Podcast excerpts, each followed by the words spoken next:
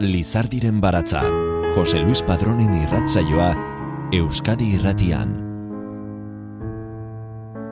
Gabon eta ongi etorri Lizardiren baratzaren irratsaio berri honetara.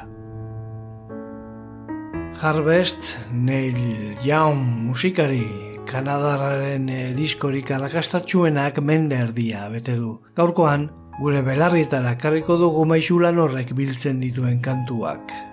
Ordu beteko tarteak usten dizkigunak behintzat. Kantu lasaiak, patxadaz, entzutekoak. Mila bederatzi ireun eta irueita mabian, Amerikako estatu batuetan gehien salduzen diskoa izan zenura osatu zutenak. Harvest, Usta, Euskaraz. Entzungo dugun disko horretako kantuen eh, letrak Euskaratu ere egin ditugu perfekziora behartu gabe. Geure bertsioa egin dugu. Neil jaunen bertsoek eta gertaerek sustraitik zer dioten e, ulertzeko. Hori dela eta alik eta izulpen urelgarrienak ematen saiatuko gara. Neil jaunek e, idazten dituen testuen poetikotasuna piztuta eta gehiago luzatu gabe diskoko lehen kantua sartuko du hau, so the weekend euskara zarri dugu asteburuan kalean kantu honetan Neil Young gazteak sentimenduen eta irudien arteko kontrastea muturrera eramango du eta alaxe azaltzen du zergatia. Zoriontsu nagoenean ere ez dirudi zoriontsu nagoenik eta zoriontsu nagoela esaten saiatzen aizenean nola bait kontrakoa esaten eh, amaitzen dut. Zoriontasunaren eh, inguruan gaizki aritzen den gazte horren e, trantzeari buruz egileak adierazten du onakoa. Beste digabe zera esan nahi du horrek hain nagoela zoriontsu neukere nola adierazi ez dakidala eta azkenean emaitzak alako tristezia itxura hartzen du. Sentimendu on hori eskutatzen ariko banintz bezala.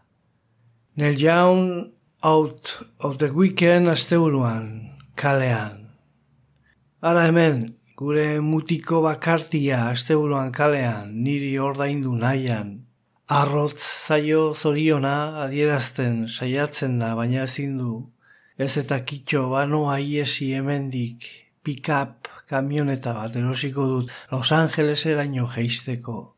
Leku bat aurkituko dut bai, hau da nire lekua esango dut. Ura zahar berritu, hasiera emango diotegun berriari. Emakume bat darabilt buruan inork ez nago horrela maitatu baina gaur gaizki nago.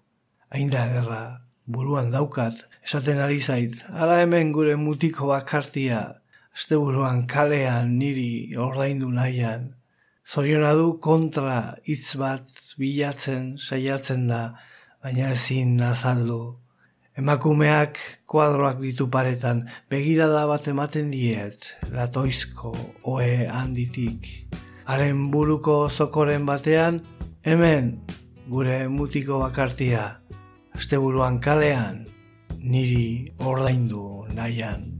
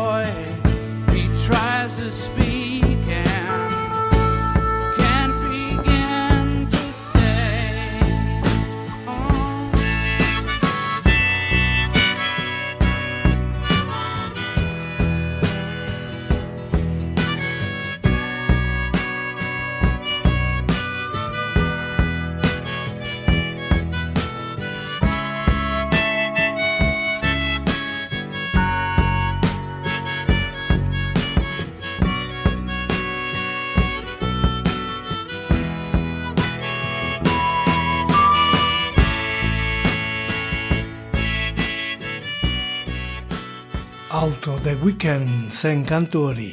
Neil e, jaunen eh, zaitasunak bere burua ulertzeko eta bere harremanak eta efektibitatea egiteko moduarekin. Batzuentzat behar bada ez da Bruce e, Springsteen edo eta Bob Dylan bezain ezaguna, baina guztionzat Neil e, Young rockaren historia ulertzen ikasteko ezinbesteko bidea da. Jaunek ez dio inoiz utzi diskoak grabatzeari, baina gaurko haren disko gogoangarriak bere bakarkako laugarrenak hain zuzen, berrogeita urte bete ditu eta izena ematen dion abestia da Harvest. Jaunek berak azaldu du kanta hori baita disko bereko asteburuan kalean eta urrezko bihotza ere, Kerry Snodgrass aktorean ganako maitasunean inspiratuak daudela. La urte egin zituzten elkarrekin, mila bederatzireun eta iruita maikatik, mila bederatzireun eta iruita mabostean behin betirako banandu ziren arte. Seme bat, izan zuten. Jaunek berak esana da, Harvest dela haren kantarike onenetako bat. Harvest omen dela, Harvest diskoak dakarrene oberena. Harvest, usta. Kale bazter, ziztrin hartan ikusi zintudan. Zure ama gaixoa minez estuten zen berehala ezagutu zintuenean. Eskailertan gora jarritan nengoen hasi zitzaizunean garrasika euri artean. Lagundu altzizun, haren bidez jabetu altzinen, alda zintezkela. Pentsazazu, imaginazazu, zoriontsu egingo zaitut, hitz emate izut. Gustoko ez zenituen gizonen lepotik ikusi zintudan, eta intentzio honik ez zuen arietako batekin izan zen bazterren batean, azkenean, eskarmentatu zinen. Lagundu alzizun, haren bidez jabetu altzinen alda zintezkeela. Pentsazazu, imaginazazu, zoriontsu egingo zaitut, hitz emateizut. Emango aldidazu niko idudan baino gehiago, kusiko ote dut nik ere hori, emango aldu fruitua geure ustak, egunak igaroala apurtu egingo ote da geure zurtoina, edo luzatu egingo da eguzkiraino. Lagundu alzizun, haren bidez jabetu alzinen alda zintezkela, pentsazazu, imaginazazu, zoriontsu egingo zaitut, hitz ematizut.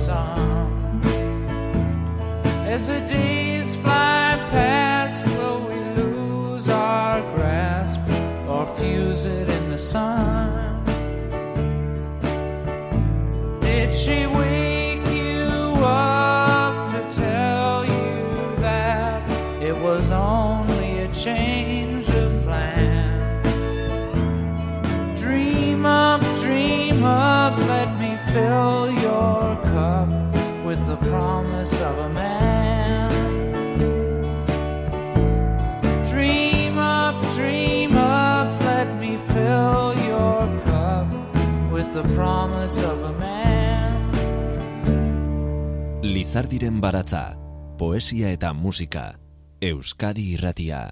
Urrengo kantuak aldekoak eta kontrakoak eh, ditu.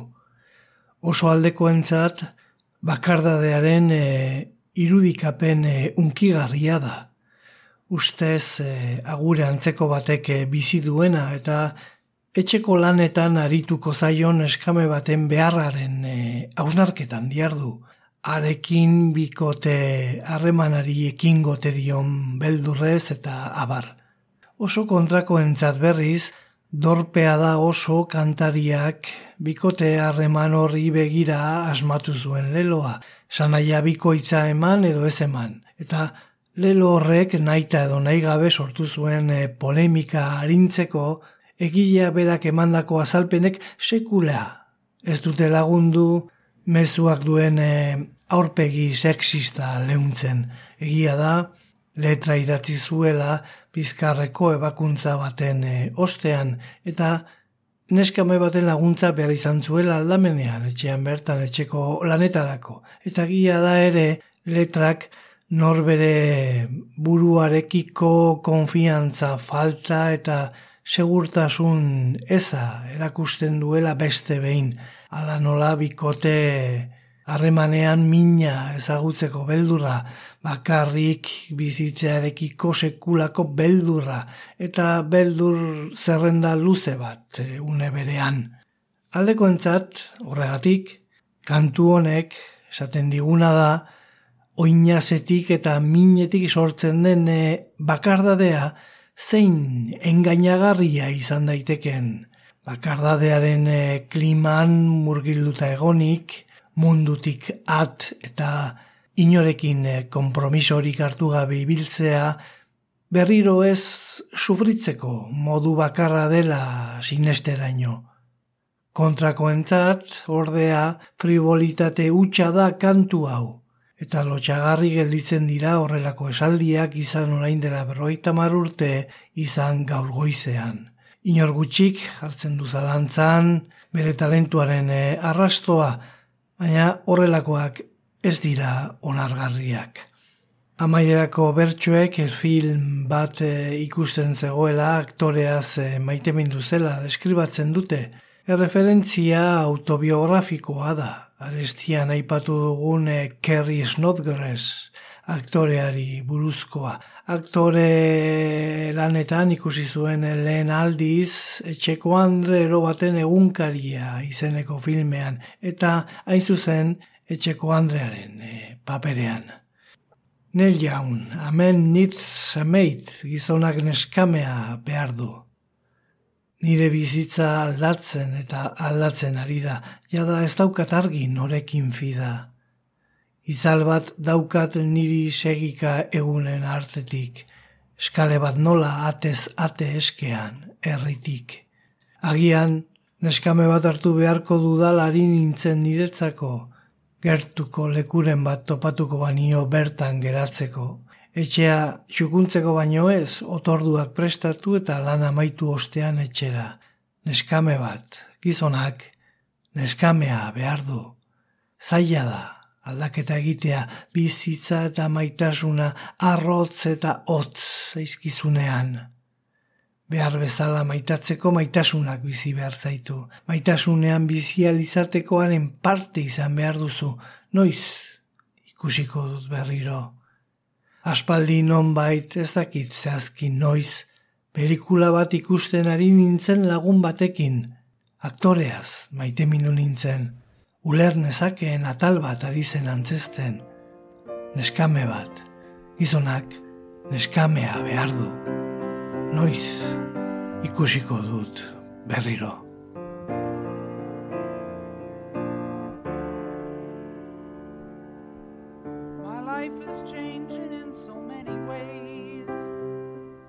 Don't know who to trust anymore.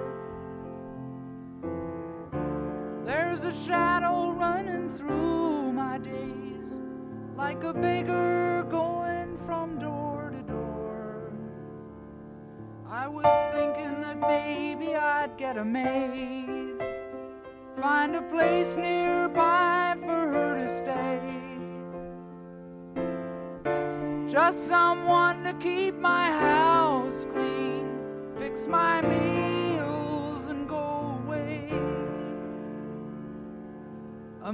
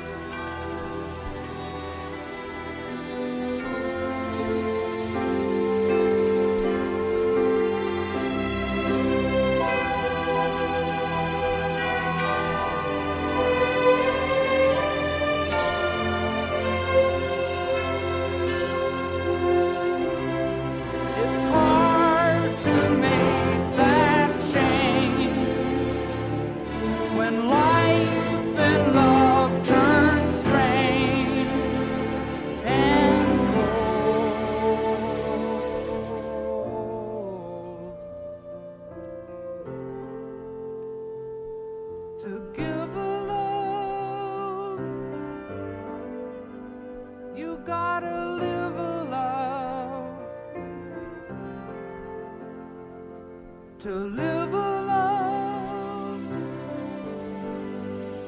you gotta be part of. When will I see you again?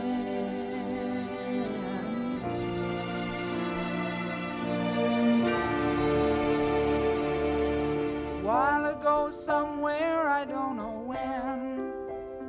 I was watching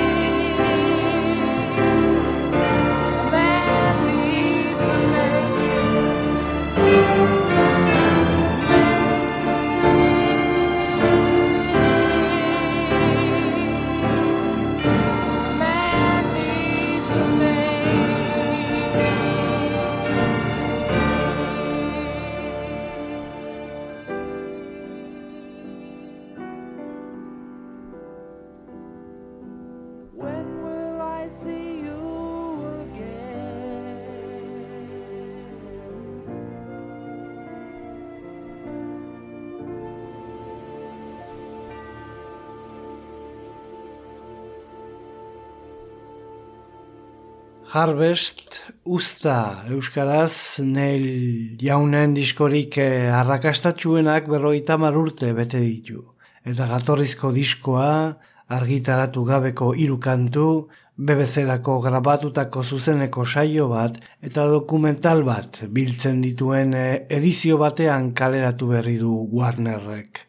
Diskoaren grabazioa korapilatxua izan zen azaldu du Igor Muñoz oinederra adituak. Ia, irogeita maikagarren urte osoa iraun zuen, neurri handi batean, erosi berria zuen arrantxoan hol bat mugitzen ari zela sortutako disko hernia baten ondorioz. Ez ustekoz beteriko prozesua izan zen, horrek eh, loturari gabeko estiloen batuketa oparitu zion diskoari. Nolabait, ustegabeko freskotasun eta naturaltasun sentsazioa eraginez. Grabazioak lau lekutan egin ziren, Nashvilleen, Kaliforniako arrantxoan, Londresen eta Los Angelesen. Akaso segidan entzungo duen kantua izango da, Neil jaunen ibilbide osoko abestirik emblematikoena. Heart of Gold, urrezko bihotza, bizi egin nahi diat, eman egin nahi diat, mehatzaria izan nauk urrezko bihotzaren bila. Inoiz ez diat alakorik esaten, baina beti laguntzen naun eta zahartzen ari nauk. Eutxina zan urrezko bihotzaren bila zahartzen ari nauk. Hollywooden egondan atxiok izan nindunan ribuden, ozeanoa zeharkatu nian urrezko bihotzaren atzetik. Neure buruaren barne muinetan egonan auk, marra hainduk mea horrek mantentzen nau segi eta bila eta zartzen ari nauk. Eutxina zan urrezko bihotzaren bila zartzen ari nauk. Ikeusten naun bilatzen eta zartzen. Eutxina zan urrezko bihotzaren bila. Mehatzaria izan nauk urrezko bihotzaren gatik. Mila bederatziren eta laroita bostean, Bob Dylanek aitortu zuen, betidanik izan zuela gorroto abesti hau, neil jaun gustuko kantaria zuen arren, nirearen antzeko soinua egiten zuen norbaiti entzuteak mindu ninduen aldi bakarra izan zen, Fenixen Arizonan bizi nintzenean, mila bederatzieron eta iroita mabigarren urte inguruan, garai hartan abestirik entzunena zen Heart of Gold. Irratian entzutea gorroto nuen, beti gustatu izan zait, nel jaun baina hartuko lentzun beharrak nire honetik ateratzen zidan gainera, luze utxizion zerrendako lehenengo postuan eta neure buruari esaten nion kakazarra hori ni nauketa. Ni bezala jotzen badik besterik ez baduk ere, ore on beharko nindukek neukere. searching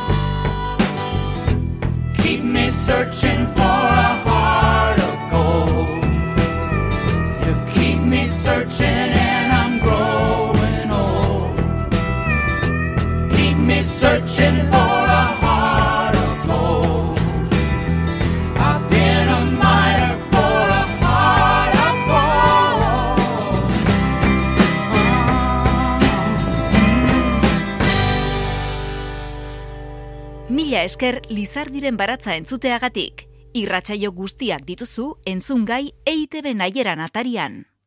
Heart of Gold urrezko bihotza hit handiarekin batera askorentzat kanturik handiena kutxunena dator, All Men, biek alabiek, jaun lasai eta melodikoena erakusten dute folkari lotuena. Iroi tamarreko amarkada hasieran eta Igor Muñoz eh, oinederraren laguntza eskertzen du berriz ere, jaun diruz jositako gazte tximaluzea zen. Izan ere, Buffalo Springfield aldearen sorrerak, Crosby, Still and Nash bandan eh, parte hartzeak eta bere bakarkako lehen hiru diskoen arrakastak irabazi milioidunak ekarri zizkion, ala irureun eta berrogeita mar mila dolarren truke Kalifornian arrantxo bat eh, erosteko ametsa bete zuen. Han, bere bikote Kerry Snodgrass aktorearekin eta zeke garun eh, paralisiarekin jaiotako semearekin eh, biziko zen. Maitemin testu inguru horretan hain zuzen, eratu zituen Harvest laneko eta agian Torontokoaren karrera osoko abestirik eh, mitikoenak. Old Man kantua Kaliforniako iparraldeko Broken Arrow Ranch arrantxoko zaintzailearen omenez idatzi zuen. Jaunek eh, esan dugu irureun eta berrogeita mar mila dolarren truke erosi zuen. Ganadutegia mila bederatzireun eta irureita marrean. Abestiak gizon gazte baten bizitza gizon zahar batenarekin eh, alderatzen du eta bai agurearen bai gaztearen beharrak nola bait, bien beharrak noiz bait, berberak izan zirela erakusten du. Dirudienez, arrantxoko guardianoak aldetu omen zion nola ordain zezakeen bera bezalako gazte batek horrelako leku bat. Oitala urteko gazte batek, eta ark erantzun zuen, sortea, Luis, sortea. Luis Abila zuen izena ganadutegi horretako atezainak, eta nahiko kezkatuta zebilen salmentarekin. Olmen abesti ederra egin zion, nel jaunek. Olmen, xarra, euskaraz. Xarra, nire eu izan intzenaren oso iguala nauk. Viejo, begira jok, nire bizitzari, nire eu izan intzenaren oso iguala nauk. Xarra, begira jok, begira, nire bizitzari, hogeita lau, eta torriko dituk beste, horren beste. Paradisuan bakarrik bizi nauk, horrek biren pentsatzera behartzen nau. Amodio galdua, arraioa, zalduk, garestiegi, atera. Emaidak galdu ezin diren gauzak esaterako txampon bat airera bota ez eta irekin etxera itzuliko degena, viejo. Begira jo, begira nire bizitzari, ire oso antzekoa nauk, behar diat, egun osoan maitatuko nauen norbait, ah, begira nire begiez, irekin egiatan ari naukela. Sehaska kantak dakuskit ire begietan irizahar beraren bidetik barrena. Ez dik askorik esan nahi niretzat, iretzat aina ez behintzat. Lehena eta ezkena izan hauk. Begira denbora, ea nola di joan. Baina bakar bakarri nago kazkenean, etxera bueltan irekin, xarra. Begira jo, begira nire bizitzari, ire oso antzekoan hauk, behar diat, egun osoan maitatuko nauen norbait, ah, begira nire begiez, irekin egiatan ari naukela, xarra, begira jok, begira nire bizitzari, nire eu izan intzenaren oso igualan hauk.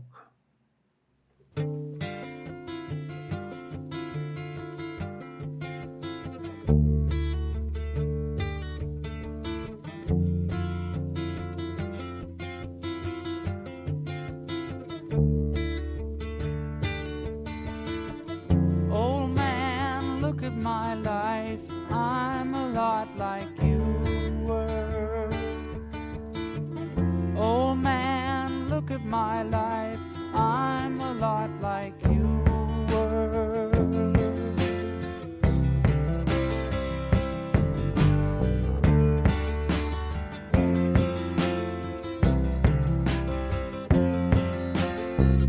Old man, look at my life. 24 and there's so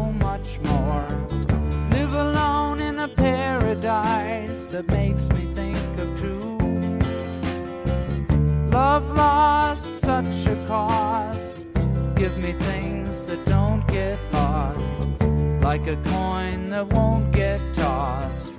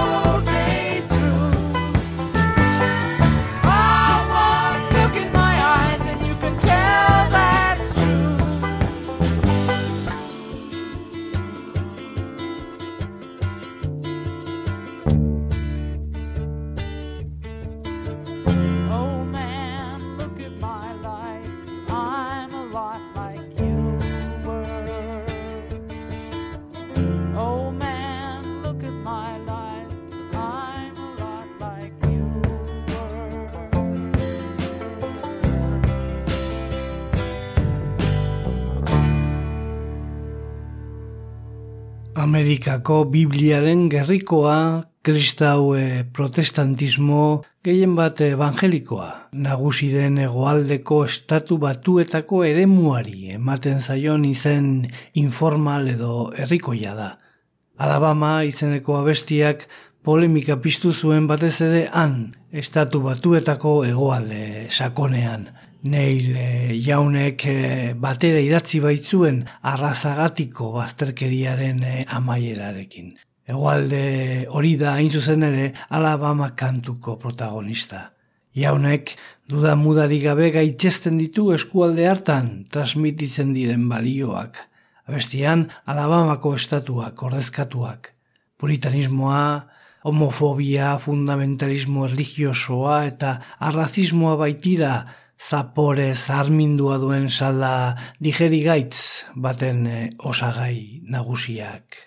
Alabama, ai, Alabama, deabruak, anitza marru badu harimen engainatzeko, zoaz poliki, Alabama, nolako aldaketak pairatu dituzun ez da harritzekoa arrotz sentitzea. Eta ardura guztia jarri duzu une honetan, Alabama, hor daramazu bizkar gainean zure zama, minez, txikituko zaizu sorbalda, zure kadilak autoak gurpil bat aterata du bide ondarrean, bestea errepide erdian, ai, Alabama, banjoak, entzuten dira kristal apurtuen artetik, leioak bera, Alabaman, herritarrak soka zuriz lotuta, entzunadi banjoa, saltzaitu etxeraino eramaten, Alabama, Hor daramazu bizkar gainean zure zama, minez txikituko zaizu sorbalda. Zure kadilak autoak gurpil bat aterata du bide ondarrean bestea errepide erdian. Ai, Alabama, utziko aldira zuzu ikusten eta eskutik heltzen. Lagunak egiten Alabaman ez naiz hemengoa eta zugana nator. Eta ikus dezaket egiten ari zaren triskantza. Alabama, batasuneko horien guztien babesa duzu. Zerbait, gaizkia dabilala.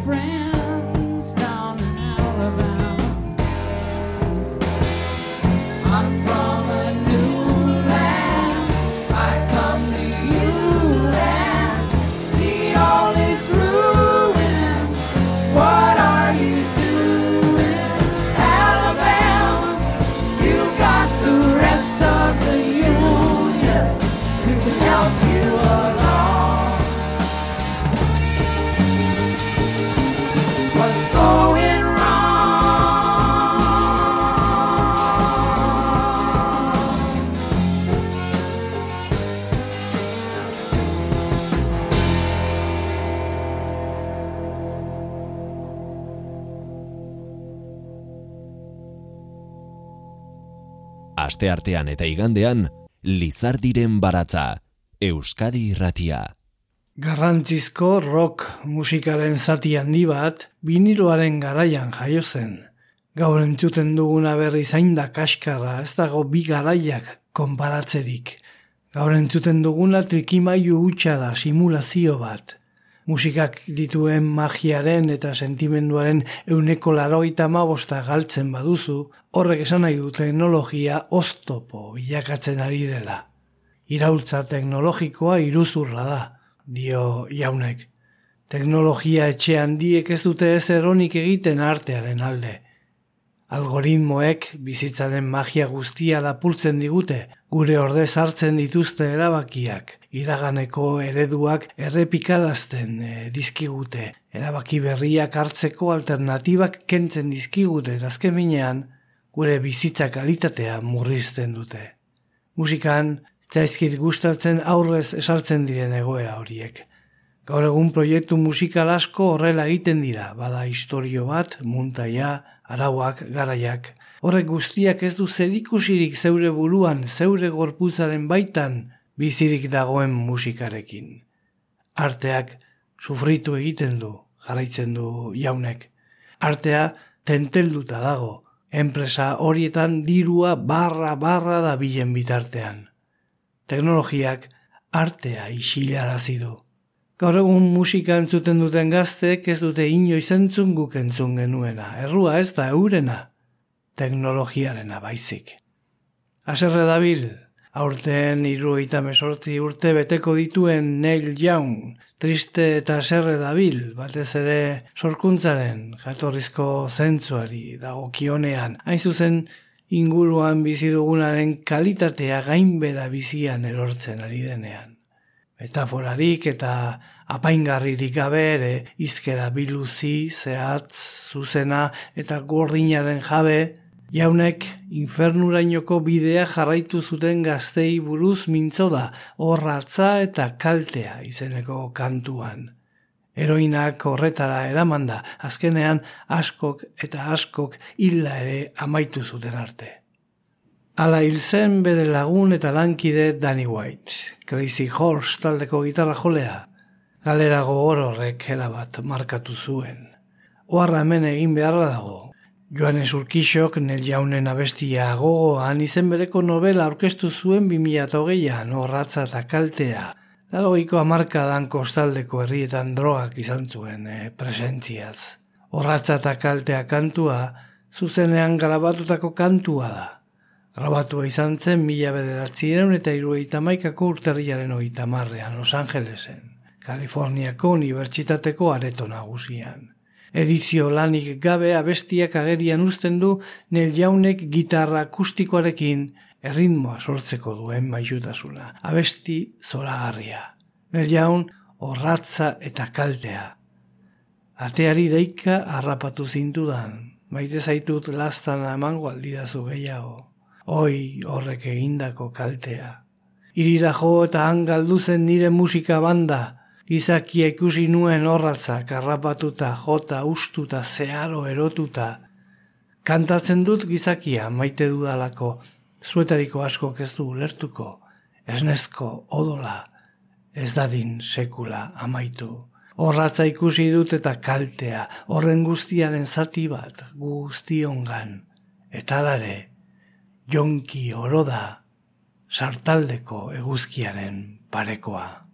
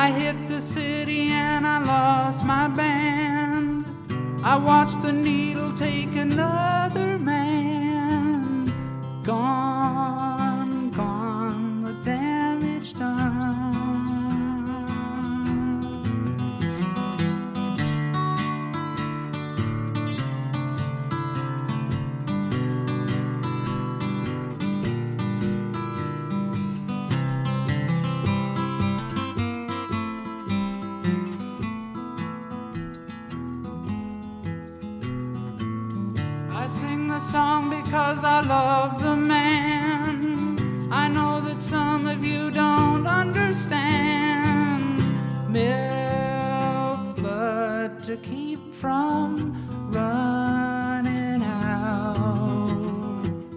I've seen the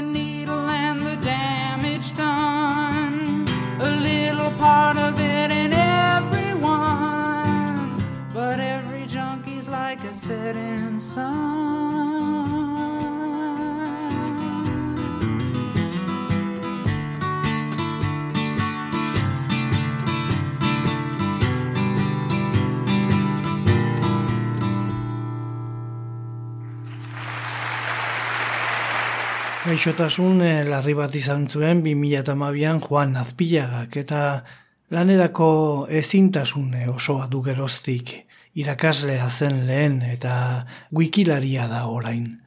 Musika du zaletasunik eh, handienetako bat, haren afizioa eta pasioa da, eta gustora idazten ditu horren inguruan, eta horrekin lotutako artikuluak euskarazko Wikipedian.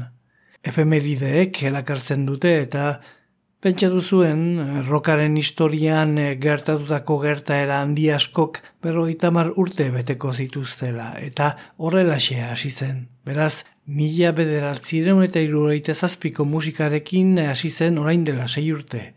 Eta ikusi zuen ingelesezko Wikipedian datu mordoa zegoela. Oso modu antolatuan gainera, dena ez, baina hortik hartu zuen e, ideia. Konturatu zen bere referenteak diren hainbat musikarik eta taldek etzeukatela sarrerarik euskarazko Wikipedian.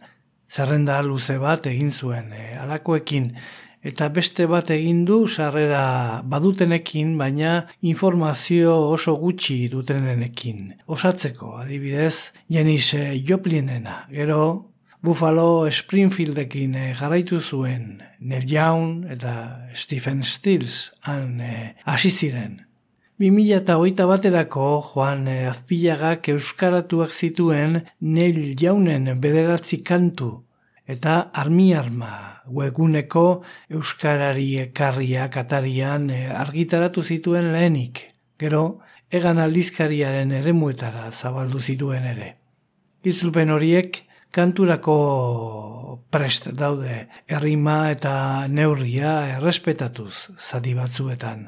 Bederatzi kantu horietatik bakarra da Harvest diskotik aukeratutakoa. Hain zuzen azkena. Saio bukaera hemen eh, dugula, zuek guztiok benetako folk rockaren parte den e, balada triste honen entzunaldia zagurtzea, baino modu hobeagorik etzaigu bururatzen. Kantuan, jaunek, sentimendu dramatikoan eta poetikoan, melankoliak jota, gogo eta egiten du rock musikari gisa dalaman bizimoduaren antzutasunari buruz, eta bere bizitza alderatzen du lanari eta esfortzuari benetako esanaia ematen dioten e, lagunenarekin. Ikaraz galdetzen dio bere buruari bera den hori izan ez balitz, beste dozin desberdin bat izateko gai izango tezen, eta harritu egiten da bera delako hain zuzen besten mirespena biltzen eh, duena. Urteak gupidagabe aurrera doazen bitartean zer egin eta gainera zentzurik gabeko hitzak kantatu besterik egiten ez duenean.